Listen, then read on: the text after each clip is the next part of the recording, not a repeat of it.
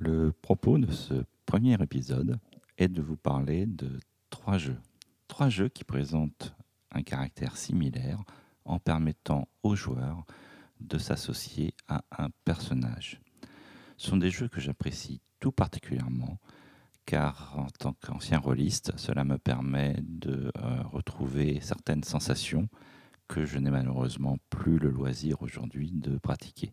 Je sais qu'il existe bien plus de trois jeux de cette catégorie, mais euh, je ne souhaite pas euh, ici vous faire la liste ni vous vanter ou non des mérites des autres. Je souhaite vraiment euh, me concentrer sur ces trois jeux que j'aime. Et maintenant, en route pour l'aventure.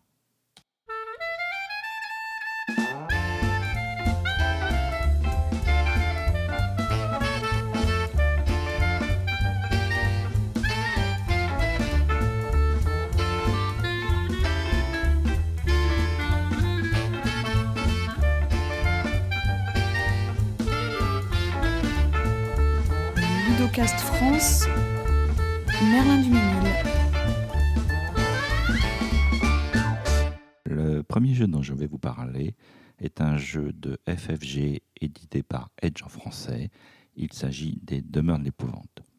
Les Demeures de l'épouvante est un jeu semi-coopératif où un joueur qu'on va nommer le gardien par analogie à un célèbre jeu de rôle affronte les autres joueurs qui sont eux en mode coopératif et qui doivent agir ensemble contre le gardien. Le principe du jeu est que chaque camp va jouer à son tour.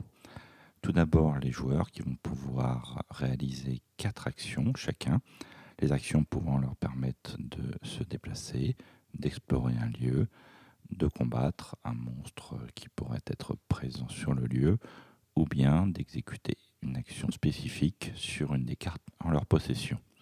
Ensuite, le gardien, à son tour, va récupérer de l'énergie qui va lui permettre d'activer des pouvoirs pouvant générer différents effets sur les investigateurs. À la fin du tour de gardien, une carte événement est tirée permettant de marquer le passage du temps et euh, présentant parfois un effet sur le groupe. Le but des joueurs est d'explorer les différents lieux afin d'y découvrir les indices qui vont leur permettre de parvenir à la salle finale là où le dénouement du scénario permettra de déterminer qui sera le vainqueur entre le gardien et les aventuriers. Dans la règle du jeu, les différents indices et objets que peuvent découvrir les joueurs durant leur exploration sont directement placés sur le plateau et donc sont visibles des joueurs. Par ailleurs, l'ensemble des ressources et pouvoirs à disposition du gardien sont également visibles. Bien que requérant une préparation supplémentaire, je ne saurais trop vous conseiller que de vous écarter de cette règle initiale. Afin d'ajouter une touche narrative, je dirais même presque euh, rôliste, je ne saurais trop conseiller que d'utiliser un écran pour le maître de jeu qui euh, permettra de cacher les ressources à disposition et euh, de ne pas positionner les cartes sur le plateau mais à la place d'utiliser un marqueur, des pierres précieuses par exemple, que l'on peut trouver assez facilement, voire des pièces de monnaie, permettant euh, de visualiser les lieux déjà explorés. Le gardien gardant derrière son écran l'ensemble des cartes à disposition des joueurs. Cette approche présente l'intérêt fort d'obliger les joueurs à suivre réellement les indices et à tenter de les décrypter afin de déterminer le lieu vers lequel ils doivent se rendre, plutôt que d'examiner le plateau pour euh, aller explorer les lieux qui présentent le plus de cartes apparentes. Cette démarche impose toutefois au gardien une préparation supplémentaire via la lecture du scénario avant la mise en place, de préférence bien avant le début de la partie, euh, de manière à euh, s'imprégner du scénario et à pouvoir réellement faire vivre l'aventure aux joueurs. Pour créer cette ambiance autour de la table, je conseillerais également l'utilisation de playlists euh, type horreur afin de euh, faire baigner euh, les joueurs dans une atmosphère d'angoisse et d'horreur qui sied parfaitement à ce jeu. En utilisant les règles officielles, il est déjà très facile pour le gardien de défaire les investigateurs. En utilisant cette variante, c'est encore beaucoup plus facile. Je conseille donc fortement de ne pas jouer comme un adversaire, mais plutôt comme un accompagnateur des investigateurs, dans une logique maître de jeu plutôt que joueur contre joueur. L'utilisation des pouvoirs ou des cartes interruption d'événements dont dispose le gardien doit alors se faire dans un principe scénaristique visant à générer une ambiance et euh, à pouvoir euh, conduire les investigateurs vers cette scène finale. Si la boîte de base ne contient que 5 scénarios, de nombreuses extensions sont disponibles, notamment en impression à la demande, mais également de nombreux scénarios de fans qui présentent d'ailleurs des intrigues différentes dans leur approche par rapport au scénario officiel. Les liens seront bien évidemment disponibles sur le billet. Au final, vous allez vous retrouver en fait à être dans un principe d'un scénario one-shot de jeu de rôle, avec une durée de préparation limitée pour le gardien, je dirais entre 30 et 60 minutes si on veut être parfaitement à l'aise avec le scénario, et pour une durée de partie de 3 à 4 heures. L'avantage également, c'est que le matériel fourni par euh, Edge permet une immersion forte avec le plan de la demeure et un certain nombre de matériels, de figurines qui vont euh, transporter les joueurs dans cet univers. Les jeux FFG Edge disposent toujours de matériel pléthorique avec des durées d'installation qui sont parfois un petit peu longues. Pour pallier ce défaut, je ne saurais trop vous conseiller de réaliser des inserts pour votre jeu de manière à pouvoir non seulement ranger facilement, mais également déployer facilement l'ensemble du matériel sur votre table. D'ailleurs, un Américain propose sur un site les plans complets permettant de réaliser cet insert en carton plume. Le lien sera également positionné sur le billet. Le second jeu dont je souhaite vous parler est Pathfinder, le JCE, un jeu de Paizo Publishing disponible en français euh, auprès de Black Book Edition. À la différence des demeures de l'épouvante, dans Pathfinder JCE, l'ensemble des joueurs va euh, coopérer afin de réussir le scénario proposé.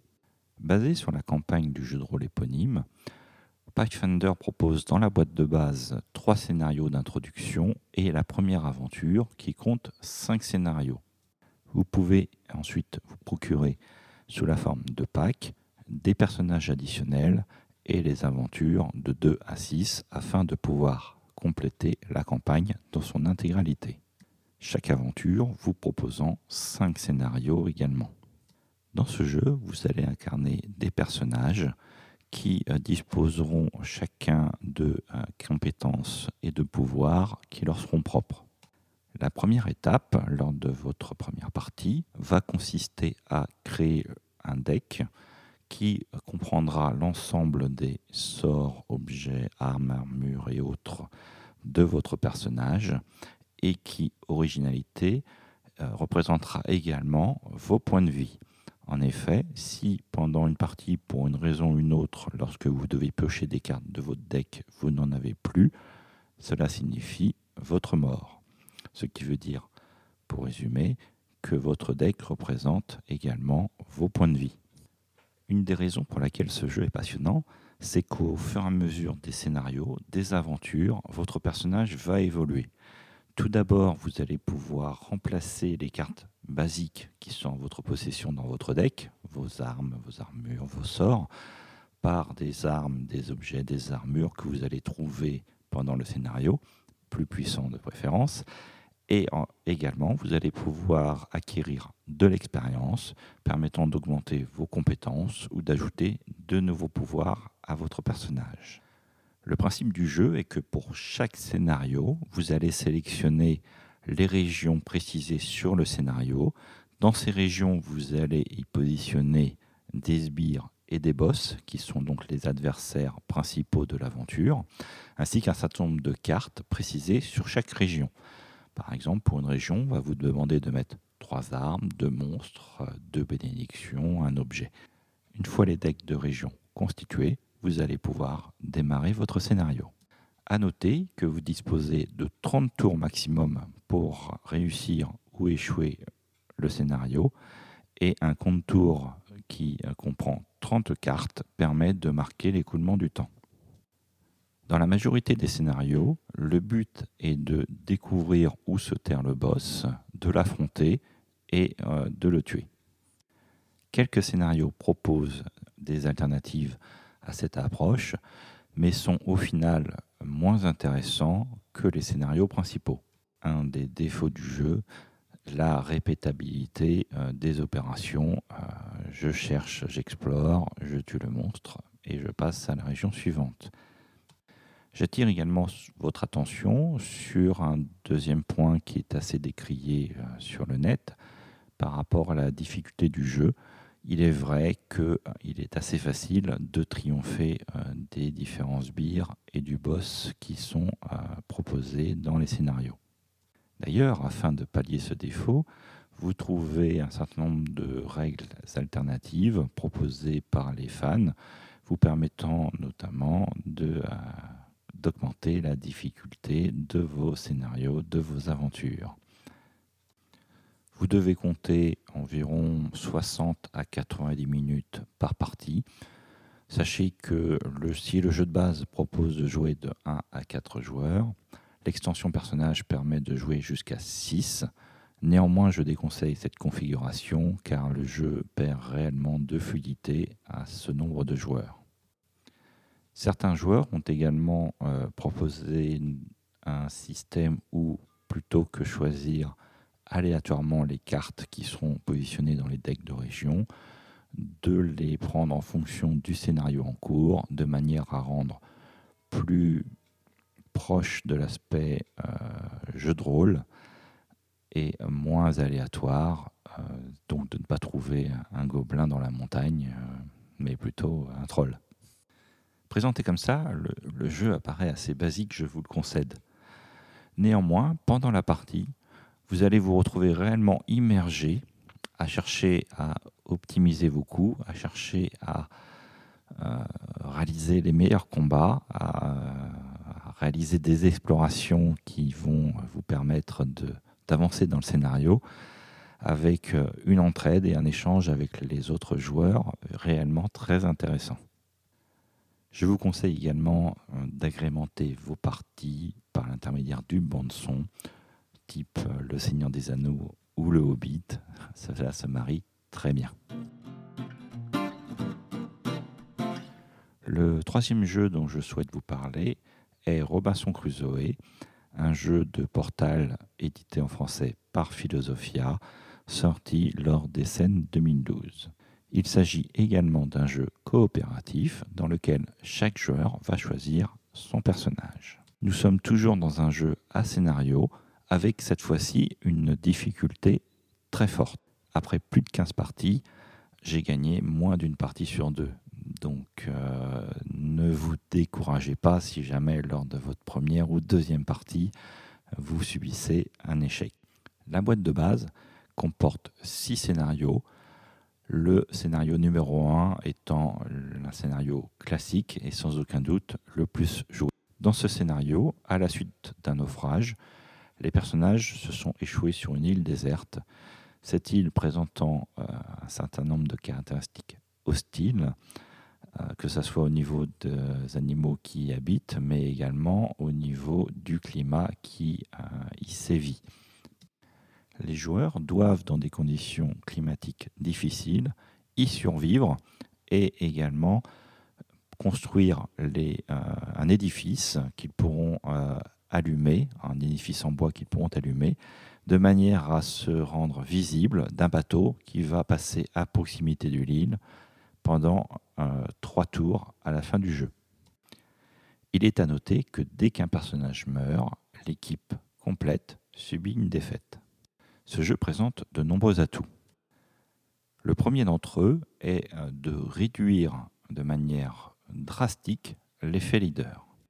Cet exploit est réalisé par l'intermédiaire de decks événements D'abord, vous construisez un deck événement qui correspond à votre scénario et qui va être euh, différent à chaque fois que vous réaliserez ce scénario. Et ensuite, au fur et à mesure que vous allez réaliser des actions sur l'île, vous allez enrichir ce deck événement d'événements complémentaires. Je m'explique. Si par exemple vous explorez l'île, vous pouvez, en fonction du résultat de D, être amené à tirer une carte événement exploration. Cette carte événement exploration va présenter en général un effet immédiat et un effet différé. Le choix qui vous sera proposé sera éventuellement de subir un effet immédiat positif qui pourra ensuite présenter une contrepartie négative qui surviendra plus tard dans le jeu. Et pour ce faire, vous intégrerez dans votre deck événement cette carte événement. De ce fait, l'aventure n'est plus linéaire et l'effet leader qui est généré par cet aspect linéaire des choses, le je joue puis le méchant joue, disparaît complètement puisque vous n'êtes pas en mesure de déterminer le moment où ces événements négatifs vont survenir. Le second atout du jeu vient en fait du niveau de difficulté proposé. À chaque tour, les joueurs sont confrontés à des choix drastiques. Le nombre d'actions disponibles ne permet jamais de réaliser l'ensemble des actions souhaitées. Il faut donc faire des choix, et ces choix sont euh, d'autant plus difficiles que les événements à venir ne sont pas connus. Le troisième atout du jeu est l'aspect narratif des choses.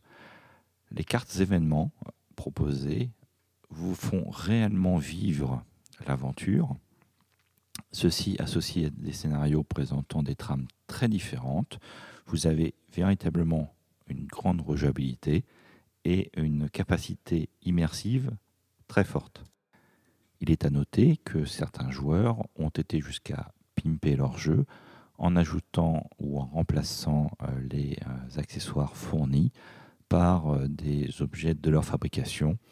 En particulier, vous trouverez un lien sur le billet vers un site d'un Allemand qui a réalisé tous les tokens en PAPFIMO et c'est véritablement remarquable. Ici encore, je ne saurais que trop vous conseiller l'utilisation d'une bande son. À ce titre, Lost paraît un très bon choix, en tout cas pour être réellement dans l'ambiance de l'île. Pour les nouveaux joueurs, j'aimerais euh, vous donner un petit conseil pour le scénario 1. Euh, il est vital dans les premiers tours de ne pas chercher à tout prix de la nourriture, mais à explorer et à vous équiper, car euh, les tours qui suivront seront véritablement très difficile du fait des conditions météo. Si vous n'anticipez pas lors des premiers tours, forcément, vous serez euh, confronté à un échec entre le tour 8 et le tour 10.